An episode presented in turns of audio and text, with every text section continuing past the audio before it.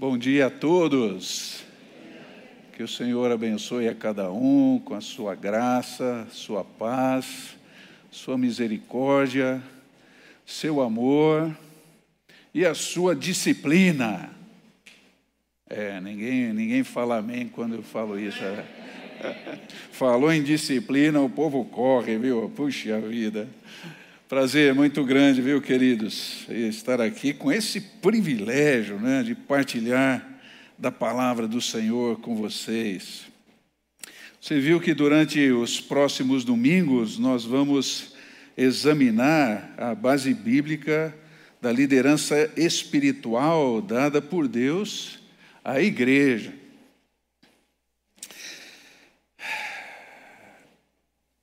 E de onde nós partimos para começarmos a fazer esse tipo de avaliação?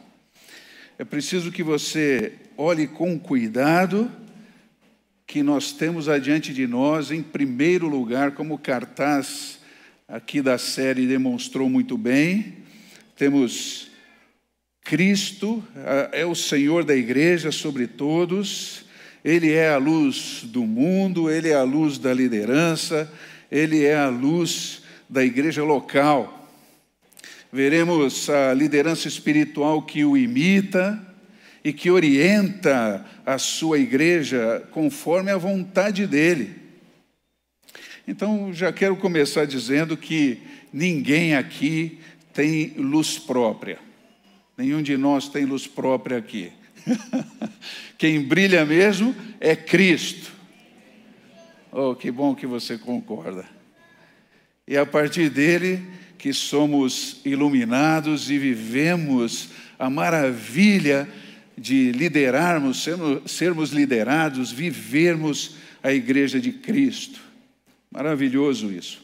Eu acho que essa reflexão, querido, é tão importante para mim e para você, porque há muito tempo nós temos vivido uma crise enorme de liderança.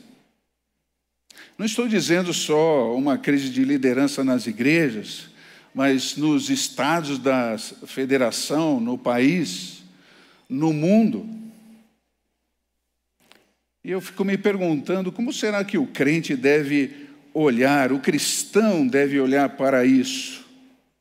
E eu não podia deixar de mencionar para todos que estão aqui, você que nos acompanha em casa, que nós temos visto muitas manifestações, principalmente nas redes sociais, nas conversas de cafezinho, nos púlpitos pelo Brasil afora, que estão aí incendiando a igreja de Cristo.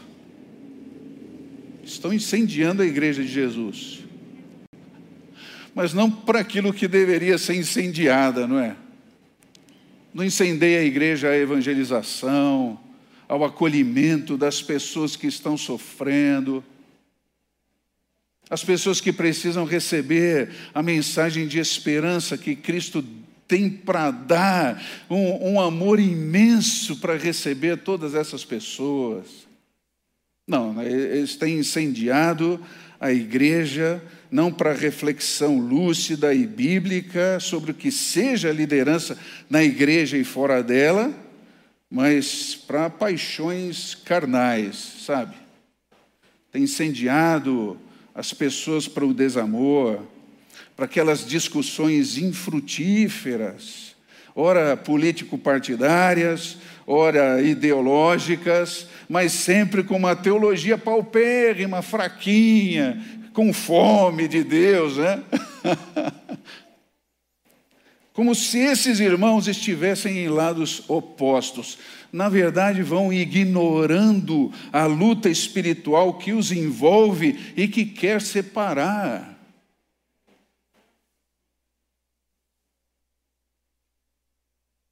Por isso é preciso olhar para Cristo.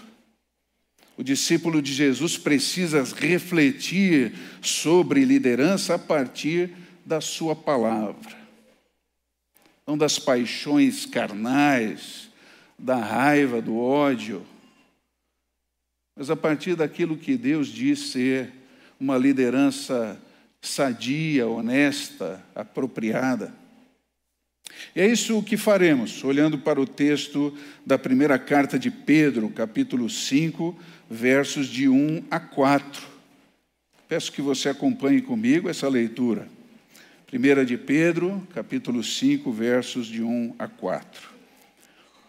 Portanto, apelo para os presbíteros que há entre vocês, e o faço na qualidade de presbítero como eles, e testemunha dos sofrimentos de Cristo, como alguém que participará da glória a ser revelada. Pastoreiem o rebanho de Deus que está aos seus cuidados. Olhem por ele não por obrigação, mas de livre vontade, como Deus quer. Não faça isso por ganância, mas com o desejo de servir.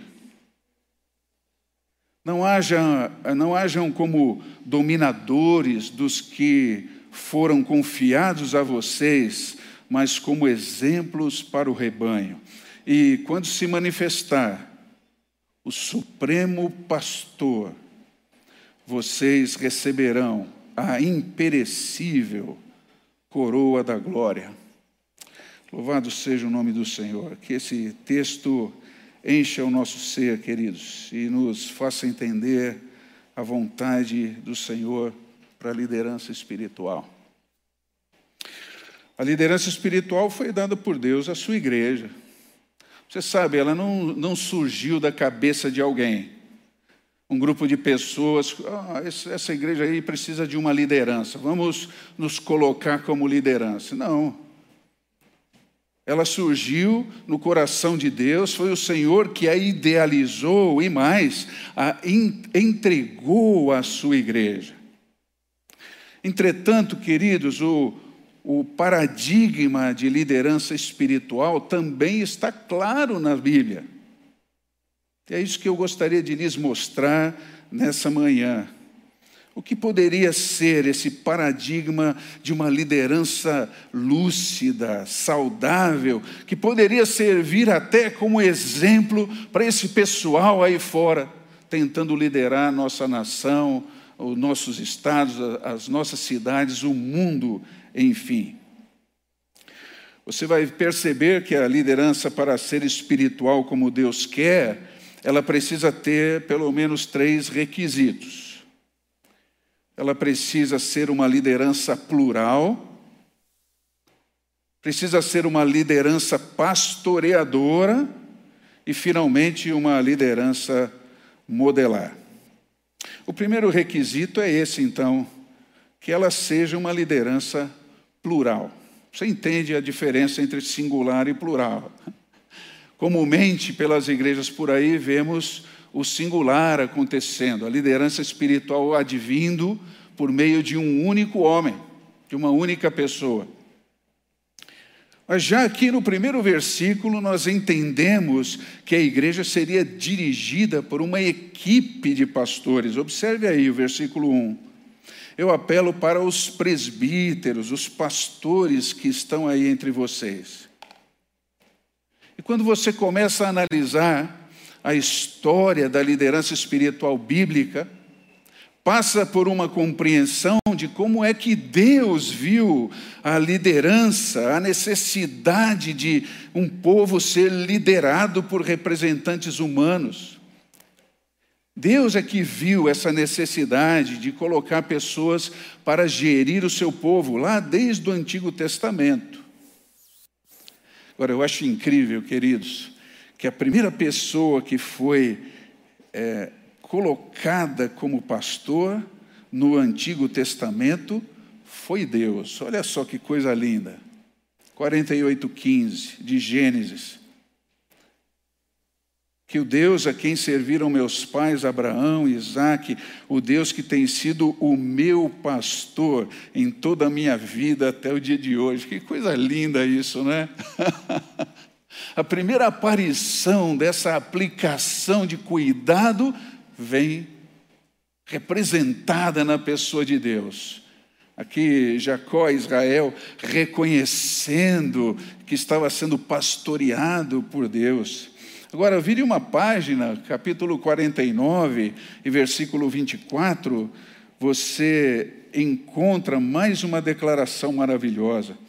Mas o seu arco permaneceu firme, os seus braços permaneceram fortes, pela mão do poderoso de Jacó, pelo nome do pastor, a rocha de Israel. Louvado seja o seu nome. Ah, que coisa linda isso, queridos. Alguém poder chamar Deus de pastor, de cuidador da minha vida, ah, que me aconchega, me traz nos braços, como a ovelha indefesa que precisa de orientação, de, eh, eh, de aconchego, de cura, de companhia. E se você estudar vai perceber que posteriormente, até a governantes e sacerdotes, Deus concedeu o privilégio de eles pastorearem o seu povo. Mas agora eu vou com vocês para o profeta Jeremias. é uma passagem engraçada até. Já encontramos os pastores pisando na bola, queridos, sendo infiéis. Olha só. E eles são chamados pela profecia de estúpidos, porque não buscaram o Senhor. Eu, eu não gostei desse texto aí, não, irmãos.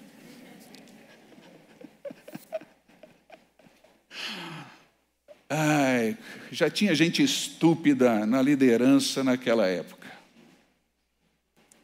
E aí, se você continuar no livro, vai perceber que Deus mesmo quer assumir esse ofício para si e vai passar a apontar pastores melhores. Gente que vai pastorear segundo o seu coração, que vão guiar as pessoas com conhecimento e inteligência. Então, note que a liderança espiritual foi plano de Deus desde o início. E se aí você continuar estudando, ah, a Bíblia atrás de liderança do rebanho de Deus, vai perceber que esse é um daqueles assuntos que teve uma passagem conceitual notável entre o Antigo Testamento e o Novo.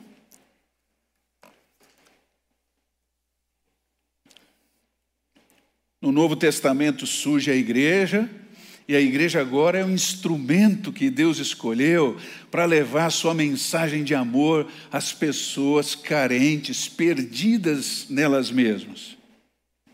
É a mensagem de salvação para essas pessoas. Mas, de novo, a primeira pessoa que é identificada com a figura do pastor no Novo Testamento é Jesus. E ele diz: Eu sou o bom pastor. Como confirmou o, o, o, escritor Pedro aqui na sua primeira carta, capítulo 2 e verso 25, se você olhar mais de perto, vai ver, vocês eram como ovelhas desgarradas, mas agora se converteram ao pastor e bispo de suas almas. Não tem ninguém que possa cuidar melhor da sua alma do que Cristo, querido. Quantas pessoas hoje estão perdidas em sentimentos de solidão profundos, sentimentos de anulação da própria vida, pensando que o que estão vivendo é tudo o que poderiam viver, e que não sabem que existe um pastor que quer pastorear essa alma triste, abatida, dolorida, solitária como Ele tem feito com a gente todos os dias e um dia de cada vez. Glória ao Seu nome. E é a partir dessa realidade, queridos, que Cristo escolhe uma liderança para a sua igreja. Os pastores são chamados a obedecê-lo na condução desse que ele chama carinhosamente de meu rebanho. Então, o Novo Testamento, quando se refere à liderança pastoral da igreja, ele sempre utilizará a palavra presbítero no plural, presbíteroi, na língua em que foi escrito o grego. Assim você pode ver, logo depois da ressurreição, a primeira igreja borbulhando, falando de Cristo, se multiplicando. A liderança dessa primeira igreja lá em Jerusalém era plural. Se você correr pelo livro de Atos, vai chegar ali na igreja de Antioquia da Síria, que foi a primeira igreja não judaica da história, era liderada por uma pluralidade de pastores. E assim foi em todas as igrejas fundadas nas viagens missionárias, como você pode ver aí em Atos 14, 23 e Tito, capítulo 1 e verso 5, sempre falando a respeito de uma liderança plural para a igreja. E analisando todos esses textos, você verá que a liderança espiritual não diz respeito, queridos, a uma posição hierárquica. Você entende isso? Alguém acima dos outros? Não. Porque na igreja de Cristo todos são iguais. Mas a liderança espiritual tem uma função diferente. Que foi dada por Deus a algumas pessoas que ele escolheu dentre os irmãos. Por isso que aqui na borda a gente entende que pastor não é título, é ofício. Isso aqui não existe pastor Átila, pastor Luiz, pastor Renato, pastor Marcos, pastor, pastor, pastor. Existe o Átila, o Renato, Eduardo, Luiz e assim por diante, que merecem o seu respeito porque são pastores da igreja, mas eles têm o ofício de pastorear. É no sentido do chamado que esses homens receberam, da habilidade que eles têm da qualificação da vida, da experiência e principalmente da voluntariedade para fazê-lo. Isso, queridos, não é adquirido, não é comprado, nem herdado, é dado por Deus. E, finalmente, a base de entendimento dessa pluralidade é que nenhum pastor tem todos os dons, concorda? Vocês responderam muito rápido dessa vez, né? É verdade, não temos todos os dons, por isso precisamos de ajuda, de companheiros que venham completar essa equipe de líderes, trazendo também as habilidades, os dons que o Espírito Santo lhes tem dado. Eles vão se completando, e o, e o mais misterioso e maravilhoso, queridos, eles vão se submetendo uns aos outros no Senhor. E a borda investe tanto em pluralidade de líderes que você não vai ver lá nessa ficha ah, o presidente dos jovens. Aqui a gente não pensa assim, nós temos os coordenadores de ministério. Gente que foi posta lá como facilitadora para criar uma equipe de trabalho, não para ser o manda-chuva naquele ministério. Você entendeu? É, queridos, a liderança não tem privilégios, mas tem encargos.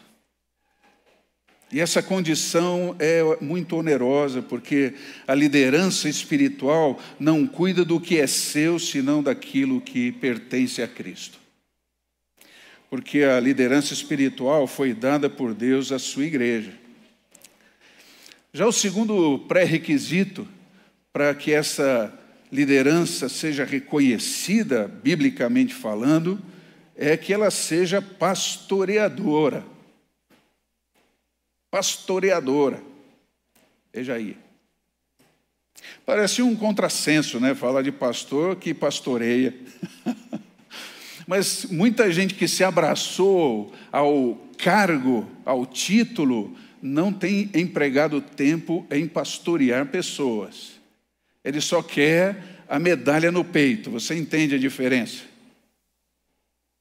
Me lembro de um seminarista, eu fui reitor de uma faculdade há algum tempo, e estava lá estudando com a gente o tempo todo, passou pelo concílio, que os batistas têm esse, como a ordem dos pastores tem, nós temos um concílio, foi avaliado, é, recebeu o ok, na, na segunda-feira, isso foi sábado, segunda-feira ele liga, quem atende o telefone na faculdade sou eu. Eu reconheci a voz, né, a voz do aluno. Ô, oh, fulano, tudo bem? Aí ele com um tom grave disse, fulano não, pastor fulano. Oh, que bênção! Então eu preciso falar que pastor pastoreia. o imperativo do versículo 2 indica a razão de ser dessa liderança. Observe aí, pastoreiem o rebanho de Deus que está aos seus cuidados. Essa liderança pastoreia. E vocês verão, queridos, nas próximas mensagens, qual é o objetivo desse pastoreio, qual é a tarefa desse pastoreio e, e também as qualificações para esse pastoreio. Mas eu quero simplesmente concentrar-me na análise dos versículos 2 e 3, em sua relação incrivelmente atual com a nossa realidade de hoje, realidade das lideranças das igrejas locais no Brasil e no mundo. Começo no versículo 2. Ele diz: Não pastoreiem por ganância.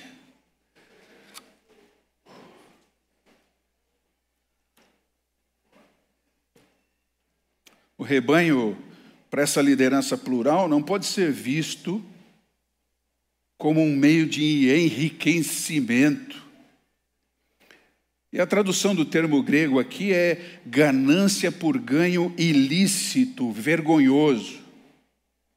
Então, sustentar financeiramente os pastores dedicados à obra faz parte da vida da igreja. Mas usar as pessoas como fonte de lucro pessoal, e aí você vê TVs e, e rádios falando sobre isso. Ah, o pastor com, tem diversos carros, ele comprou mansões e agora ele vive metade do tempo em Miami e outra metade é, em São Paulo. É, não se engane, querido, isso não é pastorear. Esses pastores que utilizam-se do dinheiro da igreja local para vontades ou vantagens pessoais não são pastores segundo Deus. E acho incrível um versículo do livro de Judas. É, esse livro só tem um capítulo. Olha só o que ele fala sobre esse tipo de pastor, verso 12, pouco antes do Apocalipse são pastores que só cuidam de si mesmos. São nuvens de água impelidas pelo vento, nuvens vazias. Árvores de outono sem frutos, duas vezes mortas, arrancadas pela raiz. Ai, que coisa triste isso, irmãos. Porque eu conheci colegas de ministério que andavam com o cartão da conta corrente da comunidade no bolso, gastando conforme aquilo que eles achavam que devia. Outros uh, vi com talão de cheques, levavam pessoas para almoçar. É, quanto deu aí? Pá, o cheque para a igreja. Gastando o que queriam, como se o dinheiro fosse deles. Eu conheci outros que sustentaram filhos nos Estados Unidos, na Europa, com dinheiro da igreja, dizendo que os filhos estavam lá fazendo missões, mas na verdade estavam estudando fora.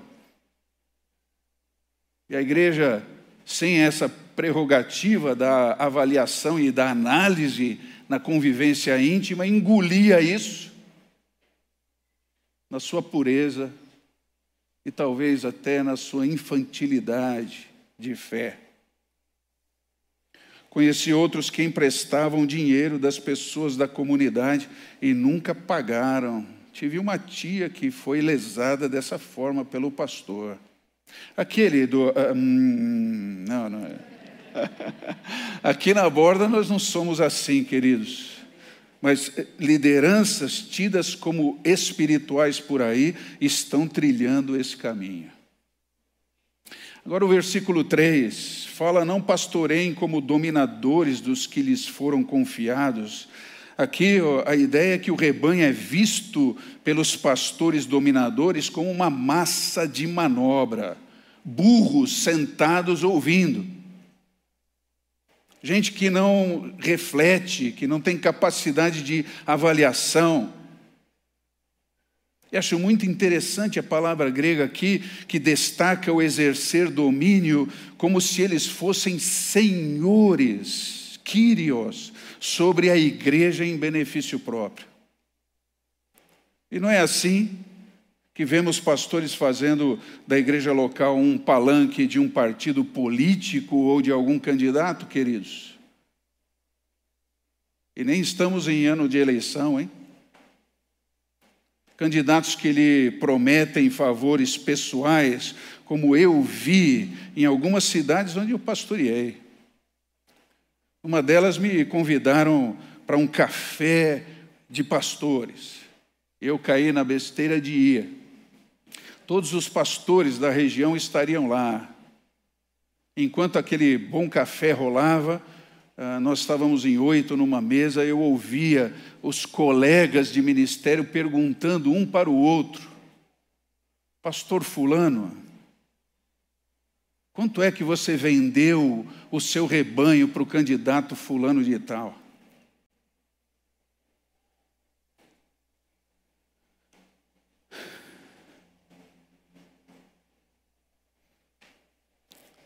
Bom, pastores não manipulam pessoas politicamente. Também não fazem da igreja local, queridos, um império pessoal ou familiar, perpetuando seus herdeiros como uma liderança imposta sobre todos. Ah, o pai é pastor e ele será pastorzinho. Né? Não. Por isso, aqui na borda, queridos, nós defendemos com todas as forças essa livre consciência e a não manipulação das pessoas. Que talvez você tenha estranhado aqui. Por exemplo, aqui nós não faremos política partidária, não faremos. Porque, como os pastores, nós pastoreamos todas as cores que podem e devem conviver desde que a Bíblia seja o padrão para determinar o que essas pessoas pensam e fazem. Mas aqui não será palanque político. Por exemplo, no momento de louvor, onde nós insistimos aqui com os dirigentes que não fiquem impondo às pessoas o que fazer. Então, irmãos, fique de pé, sente, levante a mão, bate palmas. Nós, não estamos aqui ah, é, botando esse, esse grupo para cima, animando o auditório. Nós estamos adorando a Deus, deixe as pessoas fazê-lo. Se elas quiserem ficar de pé, ficarão. De repente tem um irmãozinho ali que ajoelhou-se durante o louvor, outro ali está chorando. É, deixa fluir, irmão. Por exemplo, no momento de oração, onde nós orientamos você a exercer essa liberdade. Vamos orar ao Senhor. Tem irmãos que gostam de orar de pé, outros ficam assentados, outros imediatamente se ajoelham. Amém. Que bênção. Cada um faça aquilo que o seu relacionamento com Deus pela Bíblia o leva a fazer. Outro exemplo que gosto é, de dar é as contribuições financeiras, que aqui elas não são exigidas, como vimos muito bem aqui com o Luiz Felipe há pouco. Também aqui você percebeu, nós não estipulamos porcentagens para você, né? Nem legislamos sobre o bruto, sobre o líquido, sobre. sobre... Mas nós colocamos para você o que a Bíblia diz. Uh, contribuir é um privilégio de quem entende o que é ser igreja e sabe o que Deus está fazendo no mundo e quer contribuir para que isso continue quer louvar a Deus por meio dos seus bens. E a liderança espiritual, queridos, aqui não quer que todos sejam iguais na igreja. Nós aqui não procuramos uniformizar pessoas, queremos que vocês sejam maduros na palavra. Imaduro, você vai abandonar as coisas próprias de criança e vai partir para um crescimento, fazendo os, os irmãos ao redor crescerem também. Gente madura faz a gente crescer, não é? Agora você bate um papo cabeça com alguém, puxa, como foi bom isso. Na igreja temos toda a possibilidade de fazermos isso.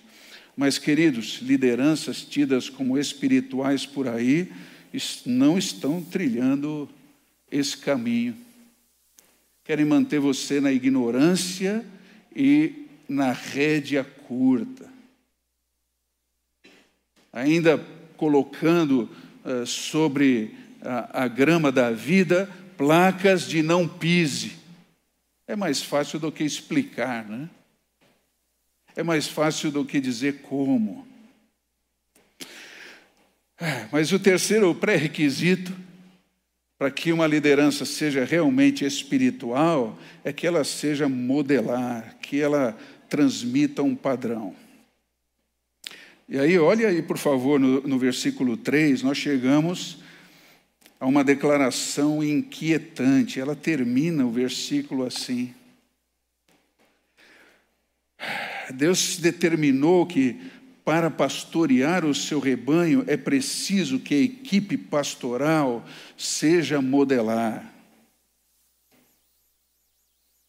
Seja um exemplo inspirador para a comunidade de fé. E observe a palavra grega aqui que Pedro usa, é a palavra tipos que hoje virou uma gíria, mas é, é, é grego, viu? Façam grego. É, como você está? Ah, tipo, é, exemplo.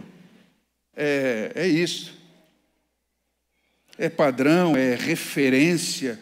Aqui estamos falando que ser tipos, modelo, é então tornar-se inspiração para quem olha. Assim, a ideia aqui, queridos, não é de um ser ideal um, um grupo de homens impecável, mas é de um referencial que deixa a sua marca, porque Deus os está moldando. A palavra, a ação dessas pessoas dão testemunho da sua vida com Cristo. Gente imperfeita, mas que está firme buscando seguir a Jesus de perto inspirando outras pessoas. Assim, quanto mais a vida é modelada pela palavra, tanto mais esse líder espiritual se torna um tipos, como veja, vemos aí em 1 Timóteo 4,12, seja exemplo, tipos para todos os fiéis, nas palavras, na conduta, no amor, na fé, na pureza. Então, os pastores queridos só são pastores da comunidade local, porque aqui é que eles são vistos, são avaliados, são reconhecidos, são imitados na sua fé e no procedimento na verdade. Ao mesmo tempo, você só pode falar de pastoreio se há essa condição de observar a vida de, da equipe que pastoreia você. Por isso, na linguagem do Novo Testamento, irmão, irmã, não dá para você ser pastoreado por um vídeo, um site, ou alguém que você apenas assiste, com o qual você não convive. E assim é que na borda, irmãos, a liderança pastoral anda no meio do povo como você vê a gente, sem privilégios, nós não nos assentamos em cadeiras especiais postas aqui à frente.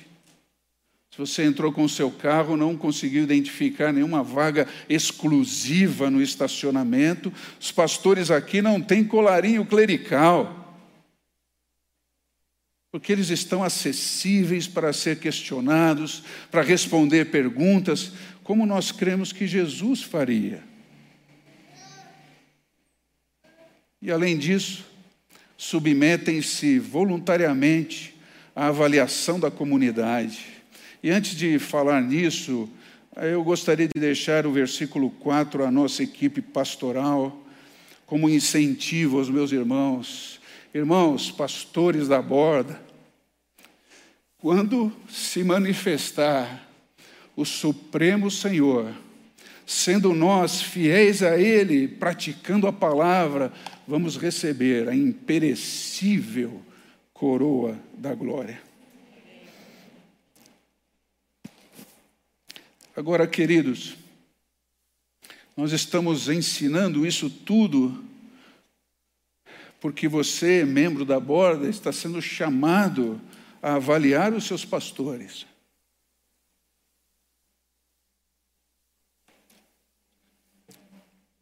Não vi isso em lugar algum onde eu tenha passado, perdão, nesses 39 anos de ministério.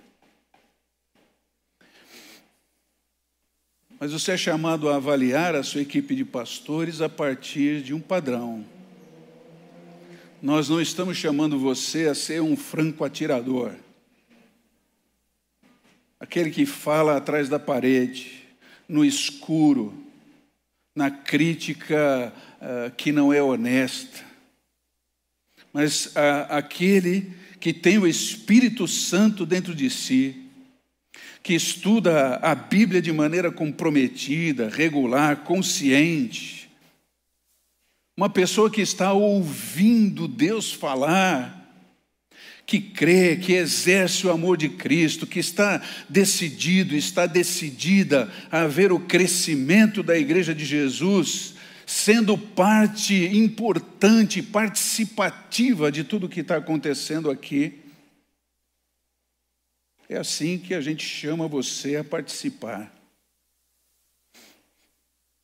E você sabe, a Borda não é uma igreja de teologia pentecostal. Mas eu gostaria de dizer que, para mim, é, nós estamos vivendo um momento profético na vida da igreja, no sentido da manifestação da vontade do Pai por meio de tudo que virá a partir da sua avaliação, meu irmão, minha irmã. Por isso, como disse bem Renato Cobra, ninguém deve ficar constrangido ou com receio de avaliar a liderança, achando que pode ser uma falta de respeito. Não, é, é, é amor.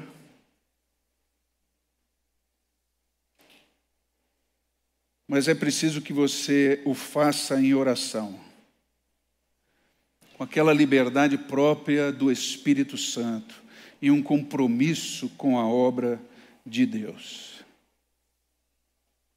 E é assim que eu chamo você para um momento de oração. Você se colocar nas mãos do Espírito Santo do Senhor para ser esse instrumento.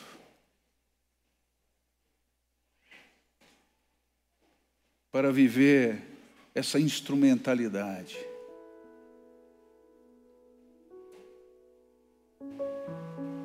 Então, como você quiser, pode baixar sua, sua fronte, fechar os seus olhos, ficar em pé, ajoelhar-se, fique à vontade.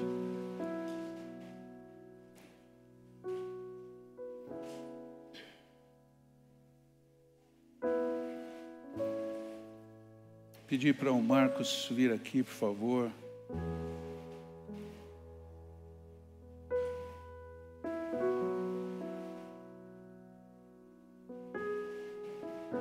Pedir à irmã Rosaura que venha aqui, por favor.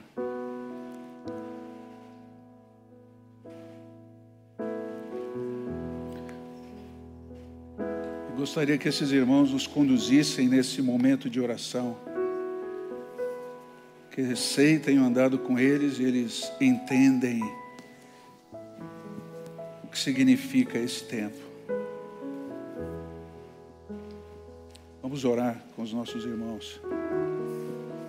Obrigada, Senhor, porque em nós não há merecimento, Pai. E o Senhor nos traz essa mensagem que abre a nossa mente, o nosso coração e que nos quebranta, Pai, porque nós queremos, Senhor, te seguir, te servir, dedicar os nossos melhores dons, o nosso melhor tempo, Pai. Mas nós não temos essas condições. E por isso eu te clamo, Pai, vem sobre nós, vem sobre a tua igreja, vem sobre o corpo de Cristo da borda, Pai. Derramar das tuas ricas, preciosas e profundas bênçãos, Pai, para que possamos olhar para o Senhor, para que possamos fazer diferença ao intercedermos, ao orarmos pelos nossos líderes pelas suas famílias, pela nossa comunidade de fé.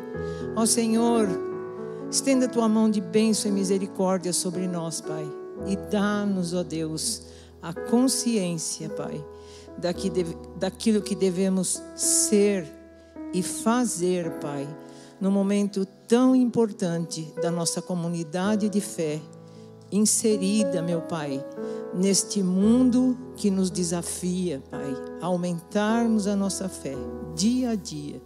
Em teu santo e poderoso nome, Pai, eu te agradeço pela comunidade de fé da borda. Obrigada pela vida dos meus irmãos, Pai. Que o Senhor me tem me dado a oportunidade de acompanhar mais de perto e te agradecer, Pai, porque recebo como presente vindo do Senhor. Em nome de Jesus Cristo. Amém.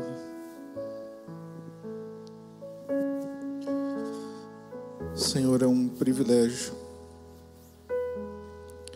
sentir a tua palavra penetrar de forma tão aguda em nosso coração, mostrando que o Senhor é o sumo pastor, é do Senhor que vem o espelho, o exemplo de cuidado te louvo, Senhor, mas intercedo aqui também, para que cada um de nós participe desse processo de forma espiritual, avaliando com oração, mas avaliando, e se algo precisa ser tratado, que seja. Estamos aqui para ser submissos ao Senhor. Pai, nós apresentamos os pastores da borda. Nós precisamos e dependemos muito do Senhor. Nós somos homens falhos, somos pecadores pessoas dependentes da Sua graça, do Seu poder e da Sua força. Senhor, intercedo por cada um dos meus colegas, cada um dos líderes de ministérios, coordenadores de ministério, para que possamos caminhar como comunidade de fé que é pautada na Sua palavra em tudo. Então, Senhor, eu te louvo por esse momento, mas clamo a Ti, Senhor, que continue nos capacitando como igreja do Senhor, como comunidade, para que possamos perceber e discernir a Sua voz e o Seu desejo para a borda, meu Pai. Em nome de Jesus. Amém.